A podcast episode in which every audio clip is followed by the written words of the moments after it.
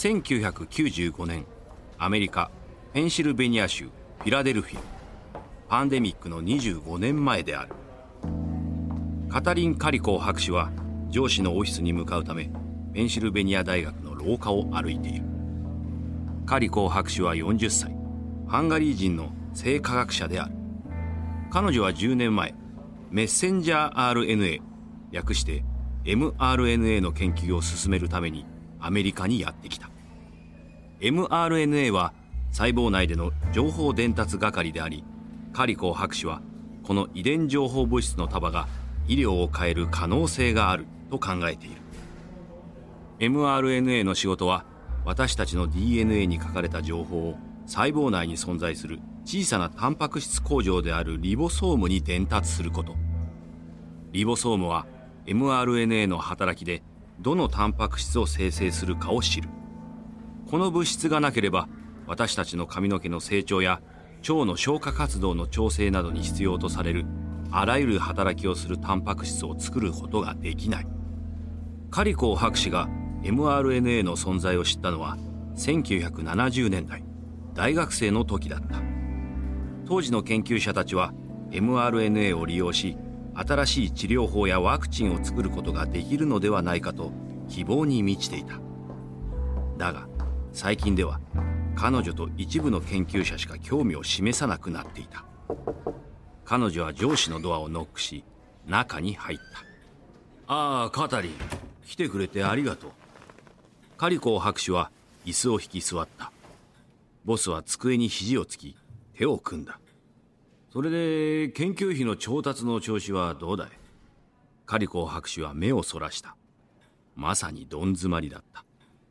あらゆる基金政府機関製薬会社ウォール街のベンチャーキャピタルにまで声をかけていたが人工 mRNA を注射した実験用マウスがことごとく死んでしまうような研究に資金提供する人はいなかった。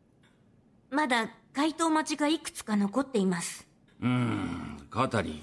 うちの大学ではね教員には資金を集めることによって自分たちの給料を稼ぐことを期待してるんだよ率直に言って君の研究の成果は残念ながら評価できないんだ。クビですか？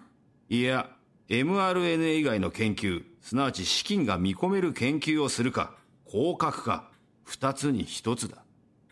カリコー博士は動揺を隠しきれない。最悪のタイミングでの通告だった。彼女の夫はビザ問題でハンガリーから出国できなくなっていてその上彼女自身も癌と診断されたばかりだった。そんな中彼女は自分のキャリアか人生をかけてきた研究のどちらかを選ばなければならなくなった。諦めたらどうだカタリン。mRNA が有望だったのはもう過去のことだ。これも仕方ない。カリコーは立ち上がった。では降格してください。この技術は何百万人もの命を救うことができます。たとえ難しくても諦めることはできません。上司は呆れ返って言葉も出ない。彼は内心もったいないと思っている。彼女はキャリアの振り出しに戻り給料も研究室のアシスタント以下になる。それも何のために？叶うはずもない夢のために。だが25年後100年に一度とも言われるウイルスが世界を覆い尽くす時。人類はあの日の彼女の決断に感謝することになる。原作「ワンダリー」制作日本放送がお届けする「ビジネスウォーズ」案内役は私春風亭一之輔です。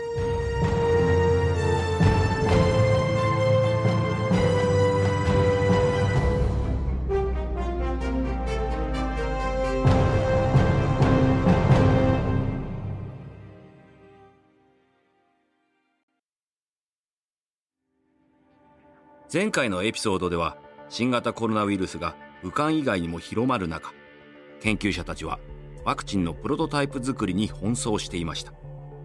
ワクチン開発競争の先頭に立っているのは2社のバイオベンチャーであるモデルナ社とバイオンテック社。両社とも mRNA 技術を駆使することによってウイルスに打ち勝つことを目標にしています。多くの人はどちらの企業も成功することはないと考えていました。mRNA の医学的可能性は50年前から研究者たちによって謳われていたものの未だにその技術の医薬品は発売されておらず投資家たちはモデルナ社とバイオンテック社の株を手放していました。しかし何十年にもわたる研究と新型コロナウイルスによって mRNA 技術は表舞台へと躍り出ることに。それは研究のために戦い続けた。ある女性の情熱なしには実現しなかったでしょう。第2話ハイプサイクル。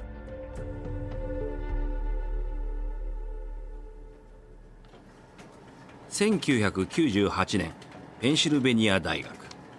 カタリン・カリコー博士はコピー機の前に立ち科学雑誌の中身をコピーしていた。合格を受け入れてから3年が経過していた。がんの恐怖からは解放されたもののキャリアは最悪だった。別のページをコピー機にセットしていると中年の男性が部屋に入ってきた。カリコー博士は彼を見たことがない。いやまだかかりそう？少しだけ使いたいんだけど。博士は不快そうな顔をした。自分を誰かの秘書か何かだと決めつける。他人の態度にはうんざりしていた。まだ結構残ってます。それに私はこう見えても非常勤教授なのでそこら辺のスタッフとは一緒にしないでください。順番くらい守ってください。これは失礼。すみませんでした。改めまして私はドリュー・ワイズマン博士です。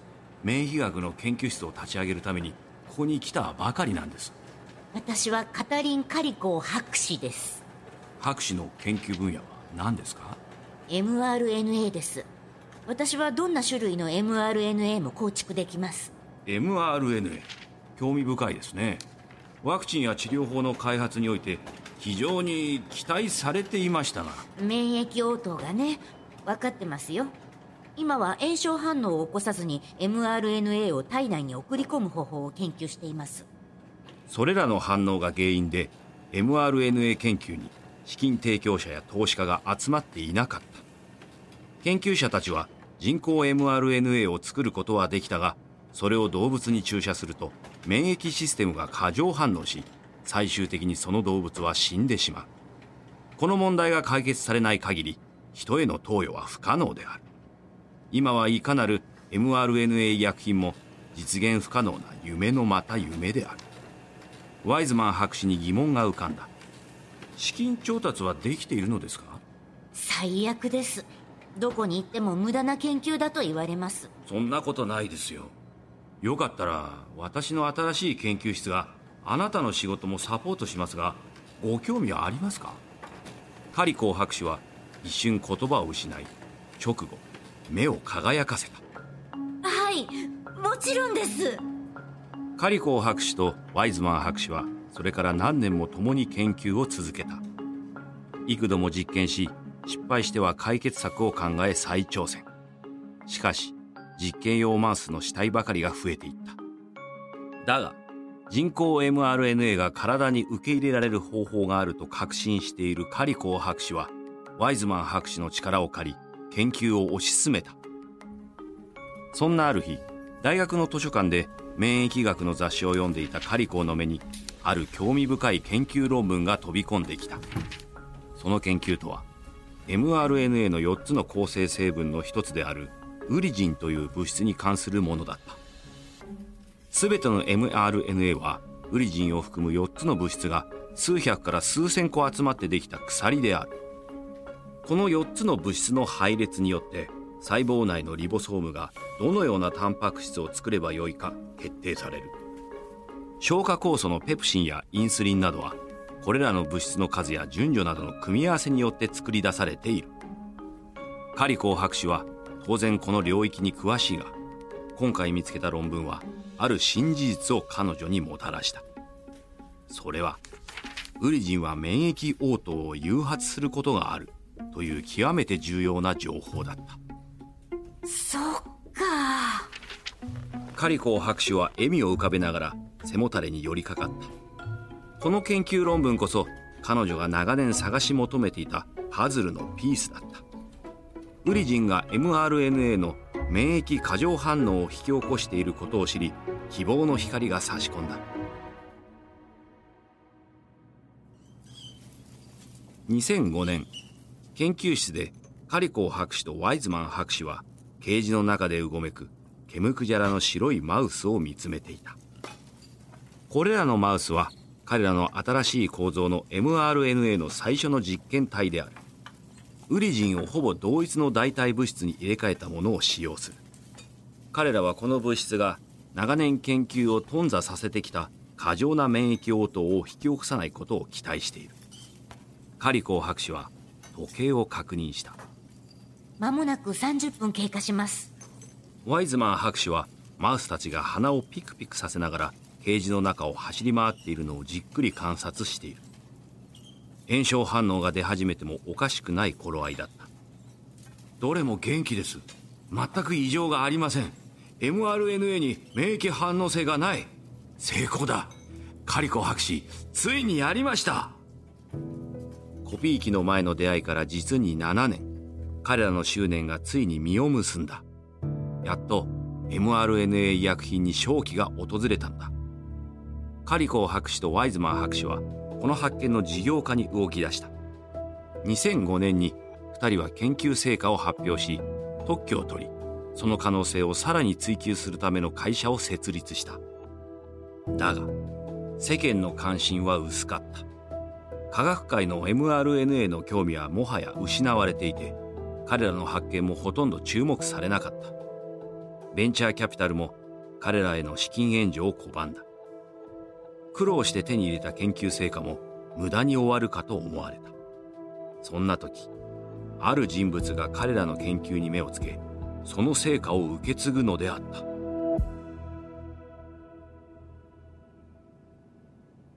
2010年マサチューセッツ州ケンブリッジ。あるベンチャーキャピタルのオフィスで2人の教授が新しいバイオ系スタートアップについてのプレゼンをしていた。その名もモデルナ。若い方の教授はハーバード大学のデリック・ロシ。くせ毛の黒髪と唇の下にひげを生やした彼はカリコー博士とワイズマン博士の mRNA の論文を読んだことをきっかけにモデルナを作ることを思いついた。興奮気味にプレゼンをしている。mRNA にはとてつもない可能性があります。あらゆる治療法やワクチン開発につながります。例えば mRNA ワクチンはウイルスの表面に見られるスパイクタンパク質を細胞に作らせることができます。そうすれば免疫システムはそのタンパク質を探して破壊することを学習し実際のウイルスが現れた時に体がそれを撃退できるようになるのです。ロッシのビジネスパートナーが前に出た。彼は現代のトーマス・エジソン MIT のロバート・ランガー。何百もの特許を取得し研究の事業化のために20社以上もの会社を設立してきた彼の後ろ盾は強力だロッシに促されたランガーは次のように語り始めた。また mRNA ワクチンの開発は短期間でできます。ウイルスのスパイクタンパク質の構造がわかれば、それを作り出すのに必要な mRNA の鎖を設計するのに数日しか要しません。この技術を使えば、数ヶ月や数年ではなく、数週間で新薬を設計できます。ベンチャーキャピタリストが割り込んできた。少しだけ確認させてください。mRNA とは、うん、なんというか、体のソフトウェアのようなものだとおっしゃってるんですか？コードを書き換えて、体が別のものを作り出すとまあ、そうですね。そのような理解でも構いません。そして、mRNA はいつも同じ4つの物質からできているのですか？その通りです。どのような病気を治療しようと、mRNA を作る材料と工程は同じです。その可能性の大きさを理解したベンチャーキャピタリストは静かに座り直した。mRNA 技術を使えばこれまで以上に早く新薬を作ることができる。しかも、それだけではない。通常の医薬品とは違い、異なる mRNA 医薬品でも同じ製造ラインを使うことができる。一つの工場でいかなる種類の mRNA 医薬品を作ることが可能になる。新薬製造に新しい工場や再編成された工場は必要なくなるそれにより数十億ドルいや数百億ドル数千億ドルのような莫大なコスト削減と柔軟性を実現できるようになる多くの人が購入する必要のない薬を作るために新たなインフラを構築する必要もなくなり希少疾病の治療薬開発がようやく商業的に成り立つようになる。将来的には個人個人のがん細胞に最適化されたオーダーメイドの治療法を開発することも可能になるかもしれない。ベンチャーキャピタリストは教授たちに問いかけた。でこの話の問題点は？ランガーが答えた。時間と資金です。mRNA の研究はまだ小さな研究室での実験段階です。概念実証から大量生産の治療法に至るには大幅な規模の拡張と技術的飛躍が必要になります。例えるなら今までインスタント食品しか作れなかった人が一流ホテルの厨房を担当するほどの違いです。製造プロセスを完璧に仕上げるための研究を行い治験を経て市場に薬を投入するまでには膨大な資金と時間を必要とします。しかし成功した場合そのリターンは想像を超えるものとなるでしょう。ベンチャーキャピタリストはその晩モデルナ社のビジネスプランに致命的な欠陥がないか目を皿にして探したがそのようなものはなかった。これは一生に一度の医薬品業界をひっくり返す何十億ドルもの価値のあるアイデアかもしれない。翌日彼は教授たちにモデルナ社の立ち上げを手伝うことを伝えた。だが研究者だけでは会社は回らないという懸念があった。より多くの投資家に夢を語り研究を確実に前進させることのできるリーダーつまり CEO が必要であった。そして彼の知り合いにまさに適任者がいた。2011年3月ボストンにある高級イタリアンレストランでステファン・バンセルは妻とパスタと上質なワインのディナーを共にしていた。バンセルは38歳で世界中で8000人以上の従業員を持つ疾患の特定と診断に特化したフランスの医療メーカービオメリューの CEO である。そんな彼は今モデルナ社から自分たちの初代 CEO になるようヘッドハントを受けていた。妻はタリアテッレを頬張るバンセルに目を向けた。それで決めたの？モデルナに行くの？バンセルはフォークを置いた。まだ悩んでる。従業員は1人。投資額は200万ドルらしい。正直彼らの成し遂げたい目標を考えると何もかもが不足している。ポテンシャルは確かに高いけど成功する確率は5%以下かなバンセルの妻はワインを一口飲んだ。彼らの研究は面白そうなの？ああ最初は SF 世界の話でも聞いてるのかと思った。でも調べてみたら実現できそうなものに思えてきてもし実現すれば本当に世界を変えちゃうだろうね。そこの人たちとは会ってみてどうだった？いい人たちだった。すごく頭も良くて。じゃあ私から質問ねこれからの10年間それより面白い人生が想像できるかしら？バンセルはワインを一口飲んで少し考えた。そして首を横に振った。いや考えられない。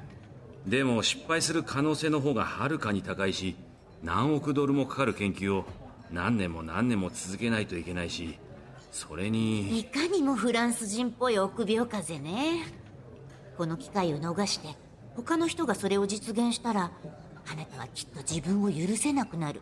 あなたはそういう人。いいこと。その仕事受けなさいよ。バンセルは微笑みながらワインを飲んだ。翌日バンセルはオファーを引き受けた。険しい旅路の始まりだった。モデルナ社の存続は前進し続けることにかかっている。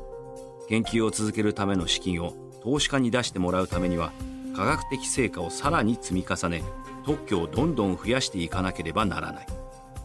勢いを絶やさないためにバンセルはモデルナ社に攻めの企業文化を導入した。求められる結果は恐ろしく大きく怠け者やそれについていけない者は容赦なくやめていくかクビとなった。またバンセルは mRNA 技術を使った心停止によって傷ついた心臓の修復やパーソナライズされたがん治療などのビジョンを投資家たちに語り魅了した。だが懐疑的に思う人も少なくなかった。mRNA が期待ほどの成果を出すわけがないと思う人やモデルナ社が科学雑誌で研究成果の発表をためらう姿勢は研究がうまくいってない証拠だと考える人もいる。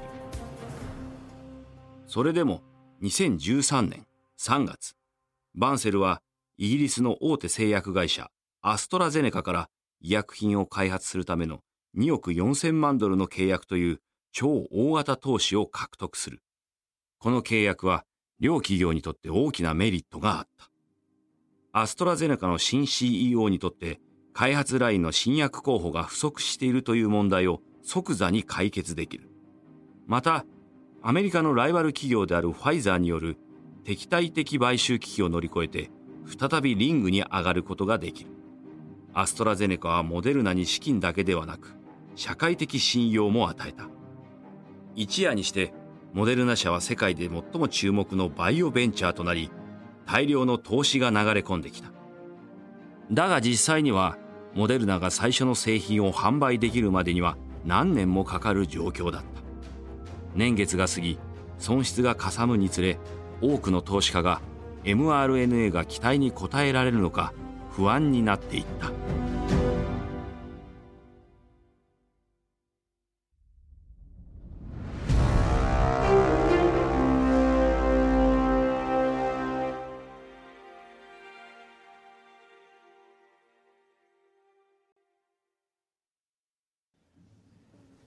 2017年2月マサチューセッツ州ケンブリッジのモデルナ本社。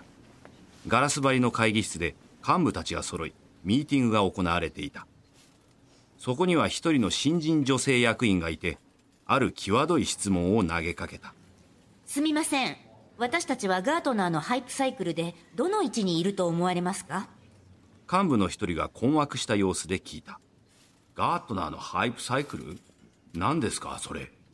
コンサルティング会社が作成したグラフです新しい技術に対する世間の認識が時間とともにどのように変化するかを表すものでジェットコースターのような形をしています。初期段階では大きく上昇しますがこれは過度な期待のピーク期と呼ばれています。その後すぐに幻滅期に落ち込み徐々に回復していきます。私たちはそのグラフのどの位置にいるのでしょうか？ピークに近いのかそれとも幻滅に向かっているのか？幹部たちは不安げに姿勢を直した。彼らはすでに過度な期待のピーク期を過ぎているのではないかと考えている。設立から7年目のモデルナ社は投資家から約20億ドル近くの資金を調達しそのほとんどを使い果たしていた。だが製品の完成はまだ何年も先になりそうだった。彼らがワクチン製造に注力していた理由は人々が定期的に服用する mRNA 医薬品よりも製造の難易度が低いからだった。だが他の企業も mRNA に金脈を見出し始めこの分野の競争は激しさを増していた。ドイツのライバル企業であるバイオンテック社も存在感を増しており mRNA のパイオニアであるカタリン・カリコー博士をモデルナ社ではなく自社に加えようと接近していた。とはいえモデルナの CEO であるステファン・バンセルもライバルたちに屈するつもりはない。彼は mRNA 市場での勝者は最も早く規模拡大に成功した企業になると信じている。アマゾンやウーバーを成功に導いた戦略はモデルナにも通用するはずだと信じている。だがそのためには資金がそれも膨大な資金が必要だ。そこで2018年12月バンセルはモデルナの株式を公開することにした。モデルナの新規公開株は75億ドルの評価を得た。これは史上最大のバイオベンチャー IPO であり取引初日に先立って同社の株式を手に入れた機関投資家から5億ドルというまとまった金額を得ることができた。だが取引開始とほぼ同時に疑心暗鬼になっていた投資家たちの売却により株価は暴落し始めた。金曜日の取引開始時には1株22ドルだったのが取引終了時には19ドルを下回っていた。年末にはモデルナ社の株価は14ドル15セントにまで下がっていた。今の彼らならばハイプサイクルのどの位置にいるか明白だった。まさに幻滅期のどん底。そしてこれはライバル企業にとっても悪い知らせだった。なぜなら彼らもこれから同じ道をたどることになるからだ。2019年9月マンハッタンではバイオンテック社の CEO であるウール社品は奔走していた。来月バイオンテック社は株式市場に上場する。彼は部屋に集まった資本家や銀行員たちに自分たちの魅力を全力でアピールしていた。だが思うように進んではいなかった。モデルナ社の IPO が不調だったこともあり mRNA に関する話題には暗雲が立ち込めていた。一人のヘッジファンドマネージャーが社品に質問した。バイオンテック社は創立11年目ですが大規模な知見に近い製品は一つでもありますか？社品は首の後ろをかいた。バンセルのようなビジネスオーラを放っていればアメリカの投資家の信頼は得やすいが社品は物腰柔らかい科学者で明らかにビジネストークが苦手だった。ウォールストリートにいるよりはラボにいる方が性に合っていた。私たちはその mRNA 技術を極めてきました。例えば mRNA を細胞内に安全に輸送するための脂質ナノ粒子脂肪の殻のようなものですがそれに関しては大きな知見を得ています。まず mRNA は非常に壊れやすい物質です。体内では保護用の脂質膜に包まない限りすぐに分解されてしまいます。社品は聴衆が困惑した表情をしていることに気がつき慌てて答えをまとめた。えっ、ー、とご質問にお答えするとファイザー社と共同で開発しているインフルエンザワクチンなどのように開発ラインにはいくつかの製品があります。銀行員たちの表情は険しいままだった。彼らが期待しているのはがんの治療法や何年も毎日飲み続けることになる心臓病の薬などだ。儲かるものを知りたがっている。残念ながらインフルエンザワクチンは1年に一度だけ打つ利益率の低い製品である。2019年10月バイオンテックの IPO は失敗に終わる。彼らは2億5000万ドルの資金を調達したいと考えていたがその目標を1億ドルも下回ってしまう。そして取引初日同社の株価は5%も急落した。モデルナ社も投資家を満足させることに苦労していた。開発中の新薬が市場に出るまでにはあと2年から4年かかると予想されている。大口の投資家が次々と離れていった。彼らは大きな約束や損失にうんざりしていた。求めているのはあくまでも結果と利益である。2020年の幕が開ける頃には mRNA 医薬品の夢は徐々に終わりに向かっているようであった。2020年1月7日モデルナの CEO ステファン・バンセルはフランスの南海岸で休暇を過ごしていた。この日も彼は妻や子供たちよりずっと早く起きていた。静かに寝室を抜けキッチンに来た彼は新聞を読む準備をして紅茶を作り始めた。キッチンの窓からは地中海を旋回するカモメとほのかに日の出の光が覗き込んでいた。紅茶を飲みながら iPad でウォール・ストリート・ジャーナルをスクロールした。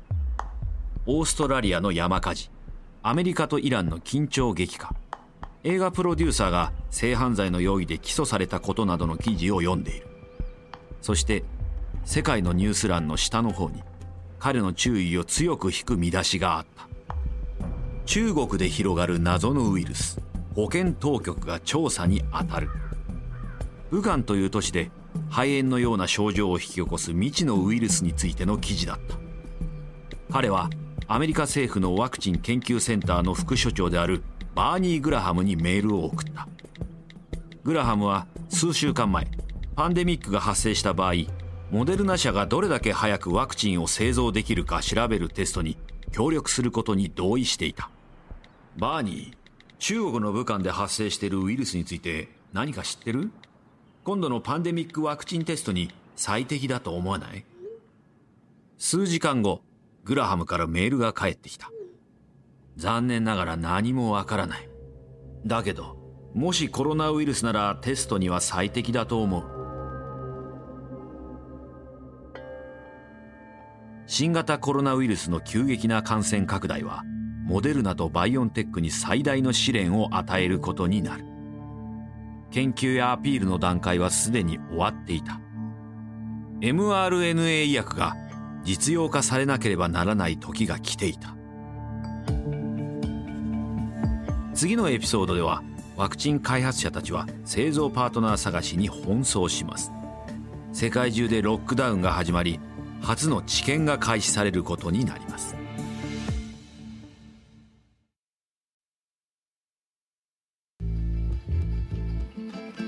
お届けしたのはビジネスウォーズコロナワクチン開発戦争のシリーズ第2話です。ビジネスウォーズのこのエピソードお楽しみいただけたでしょうか？皆様から番組の感想をぜひ聞かせてください。メールアドレスは bw.1242.com bw.1242.com この物語はホットドッグとすべての主要なポッドキャストアプリのほか日本放送ポッドキャストステーションで聴取ができます。ストーリー中のお聞きいただいた会話についてですが私たちには当時の正確な会話を知ることはできませんができる限りのリサーチに基づいて構成されています。この一連のビジネスウォーズのオリジナル版ではデビッド・ブラウンがホストを務めましたがこの日本語版の案内役は私春風亭一之輔でお送りしました。声の出演は犬山犬子。原作ポリスタン・ドノバ。ンシニアプロデューサーおよび編集長カレン・ロー。編集およびプロデューサーエミリー・フロスト。サウンドデザインカイル・ランダル協力プロデューサーヘイト・ヤン。グプロデューサーデイブ・シリン。グエグゼクティブプロデューサージェニー・ローワー・ベックマンとマーシャル・ルーイ。ワンダリーのコンテンツとして制作されました。